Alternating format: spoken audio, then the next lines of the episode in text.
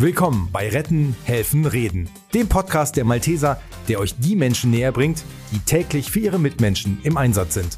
Egal ob Notfallsanitäter, Ärztin, Hospizbegleiter oder Katastrophenschützerin, wir zeigen sie euch ganz privat und sprechen mit ihnen über ihr Engagement im sozialen Bereich.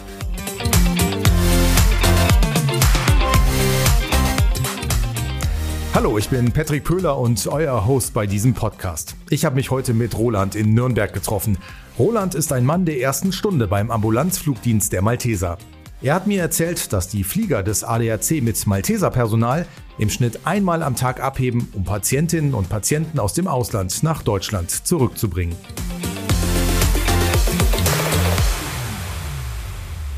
Heute bin ich mal wieder durch die Republik gefahren, um diesen Podcast aufzunehmen genauer gesagt nach Nürnberg. Und das hat einen sehr guten Grund, denn wir wollen über den Ambulanzflugdienst sprechen.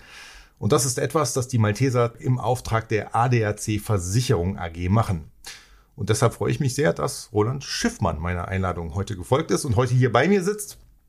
Roland, du hast den Dienst vor 31 Jahren aufgebaut, für die Malteser mit aufgebaut. Erzähl mal, wie war ja, das damals? Ja, ja, das ist äh, richtig.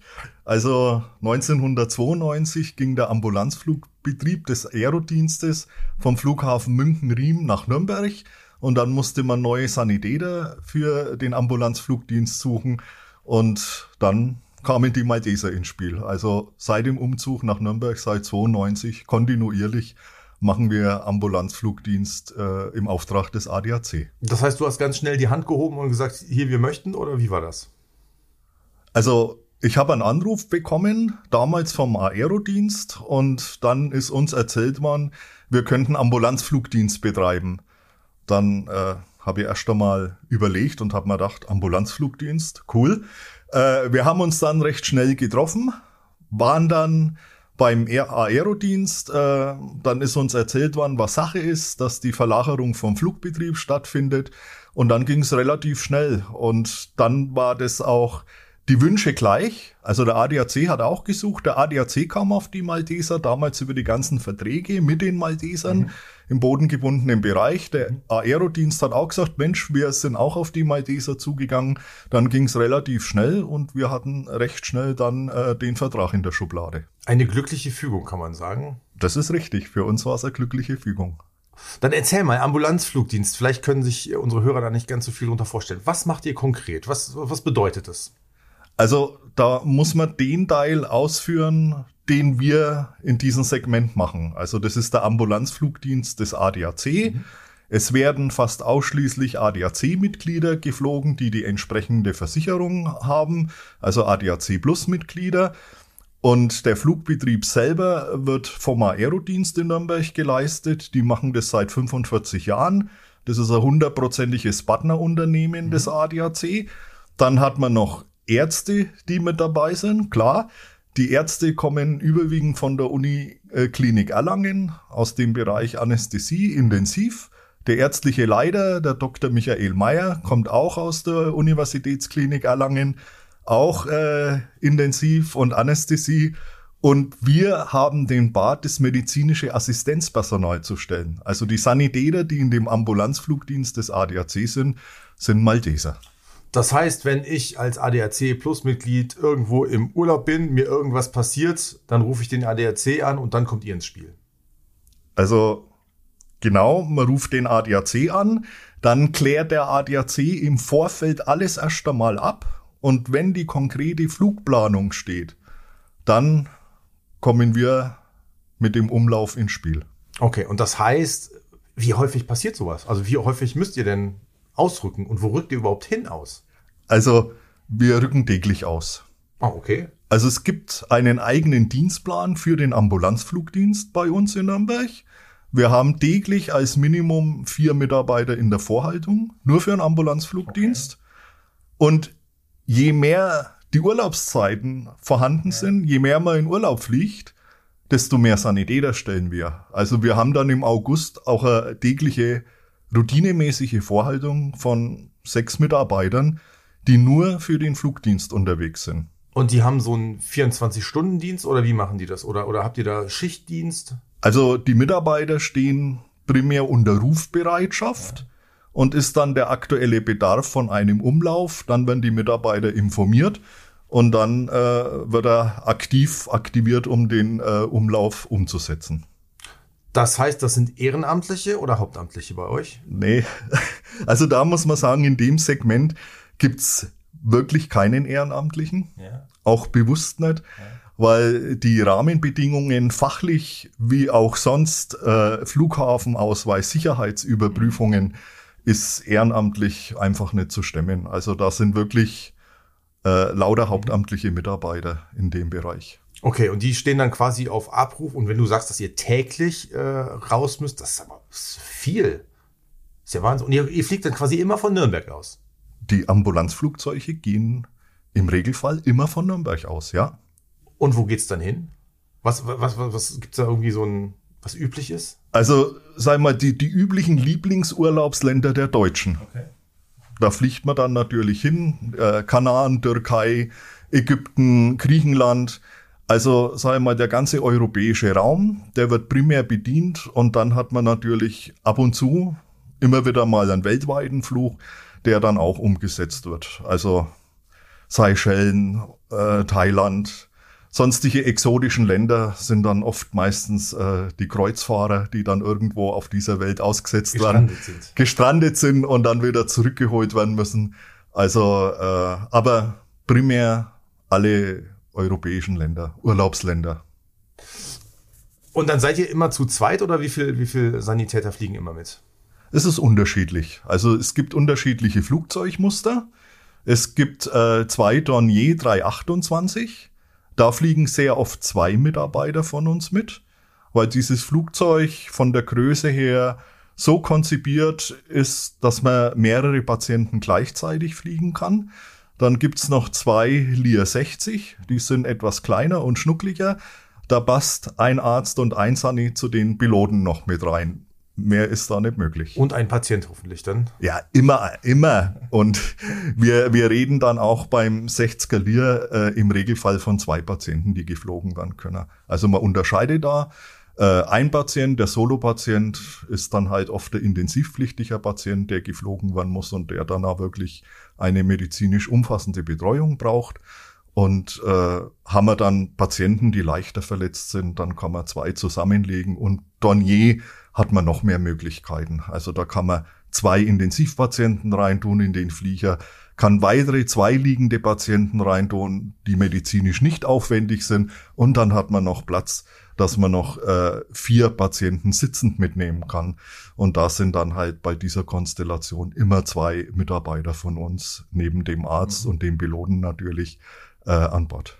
Finde ich mega spannend. Ich habe so viele Fragen irgendwie, die alle gleichzeitig in meinen Kopf gerade schießen, dass ich die erstmal sortieren muss auch. Ähm, also es sind unterschiedlich viele Patienten, äh, möglicherweise auch im Flugzeug drin. Was ist denn mit den Angehörigen? Dürfen die dann auch mitfliegen oder äh, fliegen nur die Patienten mit? Angehörige ist sehr schwierig mitzunehmen und äh, ist auch manchmal für die Abläufe nicht gut. Je nachdem, äh, wie der Patientenzustand ist.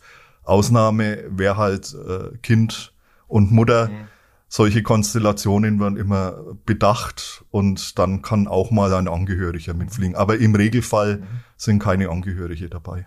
Jetzt hast du das damals gegründet. War dir das Ausmaß damals schon so bewusst, dass es, wenn, ich meine, wenn es täglich ist, ist es ja schon relativ viel, was ihr auch macht. Also ist dir dieses Ausmaß damals schon bewusst gewesen? Also in der ersten Zeit, da haben wir gestaunt wie viel das das an Arbeit war. Und da ging es nur mit einem wahnsinnigen Zusammenhalt der Truppe.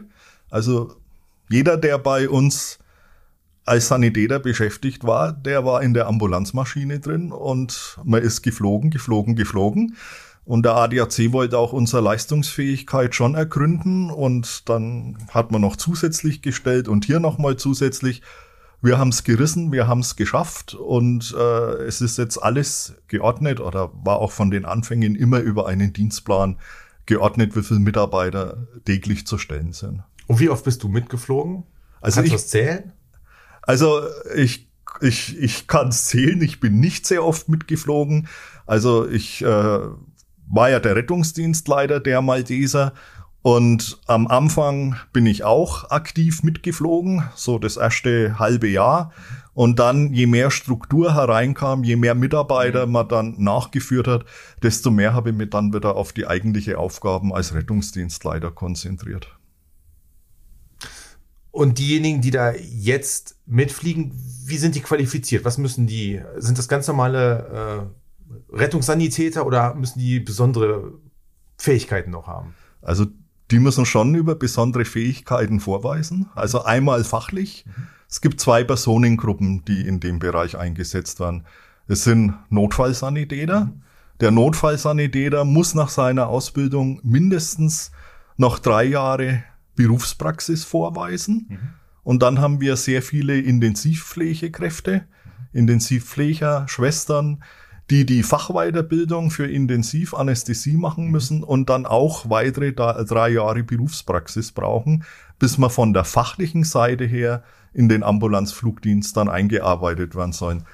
Dann brauchen sie natürlich einen absolut super tollen Leumund. Also wir sprechen von Flughäfen, wir sprechen von Sicherheitsüberprüfungen, von Flughafenausweise. Also der Mitarbeiter wird auch in der Hinsicht bewertet und gewichtet. Sprachliche Komponenten und Fähigkeiten wären gut. Englisch als Minimum. Haben wir noch einen Mitarbeiter, der uns dann plötzlich erzählt, Mensch, ich kann Spanisch oder ich kann das oder er hat doppelte Staatsbürgerschaften. Super toll. Äh, ist absolut dann der passende Mann oder die passende Frau für uns in dem Segment. Äh, dann und der, und der fränkische Dialekt, der darf auch sein. Der fränkische Dialekt wird sowieso von uns vertreten, den können wir nicht verleugnen. Das ist einfach so. da muss im Endeffekt jeder durch, aber ist ja dann auch ein schöner Anknüpfpunkt fürs Gespräch. Ja, definitiv. Ähm, und das heißt, ihr habt die Leute, die ihr habt, die sind dann aber kontinuierlich auch bei euch oder ist da eine große Fluktuation? Ist doch eigentlich ein Job, den, den ganz viele ganz toll finden, oder? Also im Ambulanzflugdienst will man keine große Fluktuation. Allein durch das Einarbeiten, durch das Prozedere und dann braucht er die Routine und das äh, ist schon ein Riesenaufwand. Also da hier wirklich kontinuierlich die Mitarbeiter, dass die dabei sind und äh, sehr wenig Fluktuation. Und er muss, sei mal, mit Begeisterung fliegen wollen und in so einer Ambulanzmaschine sitzen. Wie groß ist das Team, was ihr da habt? Also wie viele Leute habt ihr im also wir haben im Moment ein Team von rund 50 äh, Mitarbeitern, mhm. die Ambulanzflugdienst machen. Eine Zusammensetzung, wie gesagt, von Intensivpflegekräften und Notfallsanitätern, äh, die diesen Bereich erfüllen. Mhm. Und ist es schwer, trotzdem, wenn ihr dann neue Leute sucht, ist es schwer, Leute zu finden dafür? Also man muss ganz ehrlich sagen, es war nie schwer. Wir haben hier bei den Intensivpflegekräften mit der Pandemiesituation und der wirklichen Überlastung dieser Mitarbeiter auch schon äh, einen Bruch bei uns in der, in, äh, in der Fliegerei erlebt, mhm. dass dann äh, Intensivpflegekräfte sich zurückgezogen haben oder aber sagen, die paar Tage, die ich jetzt frei habe oder noch frei habe, da äh, mache ich für meine Familie und äh, mache da in Freizeit sein. Mhm. Okay, aber das ist jetzt wieder besser geworden, oder? So langsam wird's besser. So langsam äh, tauchen es wieder auf, übernehmen wieder mehr Dienste, aber der Prozess ist wirklich sehr langsam. Mhm. Jetzt hast du gesagt, dass du am Anfang selber auch mitgeflogen bist, dann dich mehr auf das Strukturelle sozusagen äh, konzentriert hast. Was sind denn so ähm, Geschichten, die dir von dir selbst oder auch von deinen Kollegen in Erinnerung äh, geblieben sind? Gibt's da Stories, wo du sagst, das waren weiß nicht, da sind wir bis in die Antarktis geflogen oder das war besonders heftig, weil? Also da gibt's äh, grundsätzlich die ganz großen Geschichten, die dann im Kopf hängen bleiben. Also ganz große Geschichte, zum Beispiel 1999, Erdbeben in der Türkei, wo dann Ärzte, Mitarbeiter von uns in der Türkei waren, dort vorsortiert haben und dann letztendlich, also neben Einzelflügen mit den Ambulanzmaschinen, letztendlich noch mit einer Linienmaschine mit über 100 Patienten dann nach Nürnberg geflogen sind, wo die Malteser aus Bayern komplett diese äh, Patienten dann abtransportiert haben und bundesweit verteilt haben. Dann ist noch ein großer prägender Einsatz äh, Tsunami in Thailand. Mhm. Auch hier ein Team von Ärzten, von Sanitätern vor uns vor Ort. Gut eine Woche auch hier vorgearbeitet, vorsortiert, mitkoordiniert, um Rückführungen dann von Patienten zu ermöglichen. Das sind so die, die großen Einsätze. Und dann hat jeder Mitarbeiter natürlich seine einzelnen prägenden Geschichten im Positiven wie im Negativen, an denen er mal knabbert oder wo er halt einfach eine äh, Freude dann auch dran hat, dass er jemanden gut nach Deutschland äh, zurückführen hat können. Prägend ist wie immer, wenn man schwer verletzte Kinder in der Ambulanzmaschine hat. Bleiben wir mal beim, beim dran knabbern. Ähm, nehmt ihr die Mitarbeiter dann hinterher nochmal mit? Also wenn es da wirklich so eine Geschichte gab, wo man schon schlucken muss oder wo man es mit nach Hause nimmt, gibt es da eine psychologische Betreuung dann im, im Nachgang noch zu? Ja, die, die normal üblichen äh, Betreuungen, die wir für den Bereich dann haben. Äh, Wenn es der Rettungsdienstmitarbeiter ist, ist der uns natürlich sehr nah und es erfolgt halt dann übers direkte Gespräch oft und man unterhält sich äh, beim Pflegepersonal muss dann die entsprechende Rückmeldung dann da sein und dann erfolgt selbstverständlich Unterstützung. Das ist, das ist ganz klar. Und bei den schönen Geschichten ähm, bleibt auch eine Verbindung zu den Patienten teilweise? Also, dass die Patienten sich hinterher nochmal bedanken und sagen, boah, ihr habt einen super Job gemacht? Ja, ja, also Patienten bedanken sich dann natürlich primär zuerst beim ADAC. Da läuft's beim ADAC auf. Der ADAC gibt's natürlich an unsere Mitarbeiter oder an die Crew dann weiter und übermittelt dann diesen Dank. Und es gibt auch noch Konstellationen, dass Mitarbeiter von uns noch Kontakt haben zu ihren Patienten. Ähm, du hast gesagt, dass es täglich so mehr oder weniger der Fall ist. Wie sieht so ein Ablauf für denjenigen, der da vor Ort ist, dann konkret aus? Also ist jemand in Rufbereitschaft und dann meldet sich der ADAC. Also die Flugplanung steht komplett für den nächsten Tag. Dann, also man weiß es immer einen Tag im Voraus schon, was passiert. Man weiß es im Regelfall einen Tag äh, im Voraus. Also die absolute Ausnahme wären, man hat einen sogenannten Alarmstart, man will recht schnell raus, weil man halt sagt, der Patient ist unterversorgt. Dann muss der Mitarbeiter halt gewährleisten, dass er innerhalb von zwei Stunden am Flughafen sein kann, ist aber die Ausnahme. Der Regelfall ist, es ist alles vorgeplant, es ist alles durchdacht, der Umlauf steht, die äh, Patientendiagnosen sind mit Arzt-zu-Arzt-Gesprächen abgeklärt und wenn dieser komplette Umlauf steht, das ist dann oft am frühen Abend für den Folgetag, werden die Mitarbeiter dann informiert und er kriegt dann seinen Umlauf mitgeteilt. Also er kriegt gesagt, morgen starten wir um die und die Uhrzeit, äh, du hast die und die Patienten und du holst den Patienten hier ab, du holst den Patienten da ab. In Deutschland müsste zu dieser Destination, äh, zu dieser Stadt fliegen und dann geht's nach Nürnberg wieder zurück. Abends bis dann wieder in Nürnberg. Für den Mitarbeiter bedeutet es, er kommt im Regelfall dann in der Früh und zwar so rechtzeitig, dass er seine Ambulanzmaschine wirklich komplett durchchecken kann, alle medizinischen Geräte durchcheckt, mit dem Arzt dann abstimmt, ob zusätzlich Material, Geräte benötigt werden dass er das auch in die Ambulanzmaschine mit rein tut. Es ist ein gemeinsames Briefing dann da mit den Piloten. Die setzen sich zusammen, Piloten, medizinischer Teil. Die Piloten erzählen ihren Umlauf und ihre Besonderheiten vom Fliegen her. Die äh, medizinische Crew, der Arzt erzählt, was die Patienten haben, welche Besonderheiten das äh, vorhanden sind. Und äh, dann geht man diesen Umlauf gemeinsam einfach nochmal durch. Dann im Ausland ist er ein schwieriger Patient, ist er intensivpflichtiger Patient, muss die medizinische Crew im Ausland den Patienten auch mit abholen, geht also in die Klinik mit rein, holt den Patienten mit ab und macht den Antransport zur Ambulanzmaschine. Das kann auch in Deutschland passieren, dass er dann noch in Deutschland den Abtransport vom deutschen Flughafen noch mit begleiten mhm. muss. Dann im Flug hat er natürlich die vollumfängliche Versorgung der Patienten, sind teilweise intensivpflichtige Patienten, komplexe Patienten. Und äh, wenn er dann wieder in Nürnberg ist, er hat vielleicht dann sechs bis acht Starts und Landungen an dem Tag hinter sich. Er hat eine, ja, er hat ungefähr zwölf Stunden Arbeitszeit dann hinter sich, richtet sich nach den Möglichkeiten der Piloten, was gesetzlich erlaubt ist. Wenn er dann in Nürnberg ist, dann hat er natürlich den Bad Ambulanzmaschine wieder aufbereiten, desinfizieren, damit man im Endeffekt eigentlich gleich mit einer gecheckten Maschine wieder raus kann. Und trotzdem, derjenige, der dann als nächstes kommt, checkt nochmal die Maschine komplett durch. Medizin. Selbstverständlich. Also das ist immer mit doppeltem Boden. Der eine räumt auf und der nächstfolgende. Guckt, ob gut aufgeräumt wurde. Also man ist ja in dem Ambulanzflugzeug, man fliegt dann von den Kanaren oder was zurück. In dieser Zeit, wo sie zurückfliegen, in diesen vier, fünf Stunden, wenn sich medizinisch am Patienten was verschlechtert und sie stellen dann fest, dass irgendein Gerät nicht funktioniert.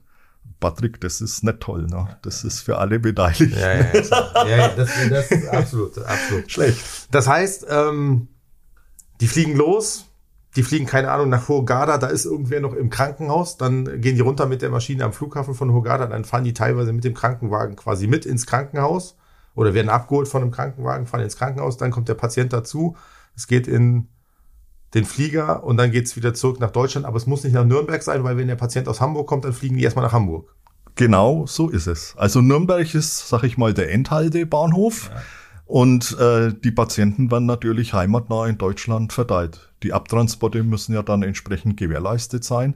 Und das heißt, in allen deutschen Flughäfen äh, werden die Patienten dann äh, mit dem Ambulanzflugzeug hingebracht. So, jetzt hat das Flugzeug ja wahrscheinlich kein Blaulicht oben drauf, aber wenn das Flugzeug da steht, dann hat das, denke ich mal, immer Vorfahrt vor allen äh, normalen Passagiermaschinen, oder? Also Ambulanzmaschine hat auch in der Luft äh, gewisse Vorfahrt.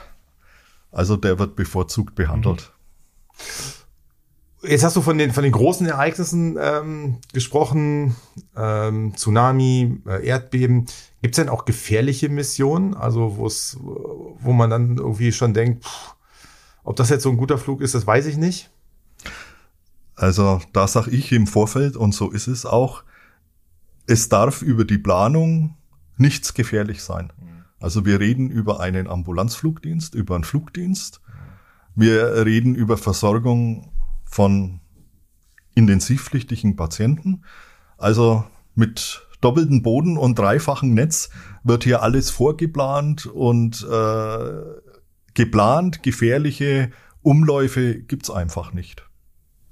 Was hat sich denn verändert, wenn du sagst, dass du es vor über 30 Jahren da so auf den Weg gebracht hast? Gab es damals auch schon täglich Einsätze oder ist es einfach jetzt, weil die, weil die Menschen viel mehr reisen, äh, viel mehr durch die Welt jetten, ähm, ist es viel extremer geworden? Also es gab von Anfang an immer tägliche Einsätze, was sich sehr gewandelt hat.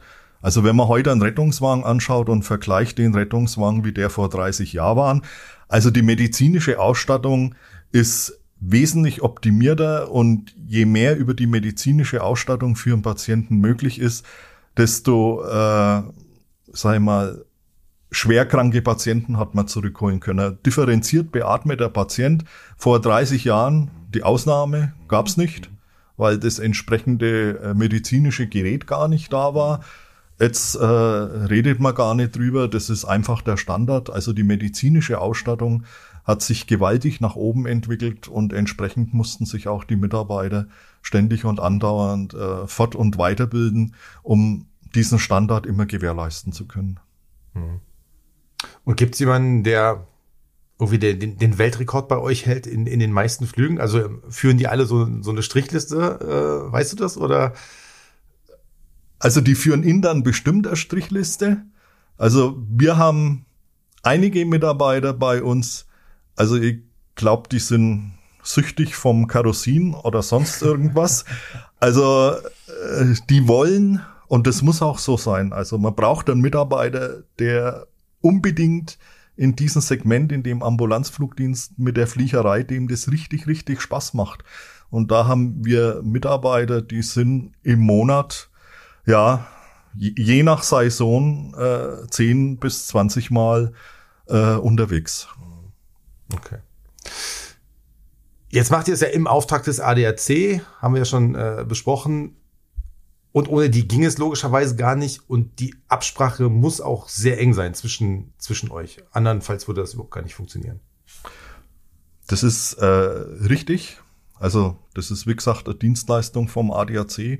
Aber äh, wir haben die Disponenten vom ADAC, wir haben den flugbetrieblichen Part vom Aerodienst, Wir haben natürlich die ärztliche Seite und die Sanitäter. Da finden ständig regelmäßig Abstimmungsgespräche statt.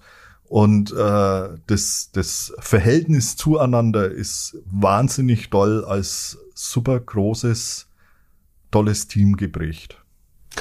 Das ist ein mega spannendes Thema, finde ich, äh, wo wir ganz viel erfahren haben. Jetzt könnte ich mich outen und sagen, ich bin ADAC Plus Mitglied tatsächlich. Ich möchte es aber ehrlich gesagt gar nicht kennenlernen. Deshalb bin ich ganz froh, dass wir einfach nur drüber reden äh, konnten. Äh, letzte Frage, die ich noch habe an dich. Die Malteser, der MHD, ist 70 Jahre alt geworden in diesem Jahr. Was gibt es dir, was du dir, wenn du einen Wunsch hättest, was sich bei euch noch verbessern müsste, könnte, sollte in deinem Bereich? Also wir reden jetzt vom Bereich Ambulanzflugdienst. Äh, jetzt unterhältst du dich ja mit einem Rentner. Also ich war gerade so, oder? Ja, gerade so. Bis bis Ende Mai war ich in der Funktion als Rettungsdienstleiter. Also äh, man hat's in meinem Job auch immer gemerkt. Ich bin da angesprochen worden. Man hat mir auch ein paar Mal erzählt, vergessen Sie nicht, dass bei den Maldesern beschäftigt sind und nicht beim ADAC. Also Ambulanzflugdienst, das war schon mein Teil und da war schon sehr, sehr viel Herzblut äh, mit drin in diesen Ambulanzflugdienst. Also ich würde mir wünschen, dass wir wie bisher jeden Tag so eine tolle Arbeit leisten, dass wir beim ADAC so dermaßen positiv besetzt sind, dass wir Minimum noch weitere 20 Jahre für ein ADAC unterwegs sein dürfen. Und dann habe ich jetzt auch noch eine aller, allerletzte Frage, nachdem ich dir die letzte Frage schon gestellt habe. Du bist Rentner, du hast es gerade gesagt, du bleibst aber logischerweise den Maltesern sehr verbunden und auch dem Ambulanzflugdienst? Also ich bleibe den Maltesern verbunden und Ambulanzflugdienst. Also wenn ich zu den Feiern eingeladen war, bin ich sehr, sehr gerne Gast. Kann ich mir nicht vorstellen, dass es anders sein sollte. vielen, vielen Dank. Das hat großen Spaß gemacht. Dankeschön, dass du da warst. Ja, bitte. Gerne, Patrick.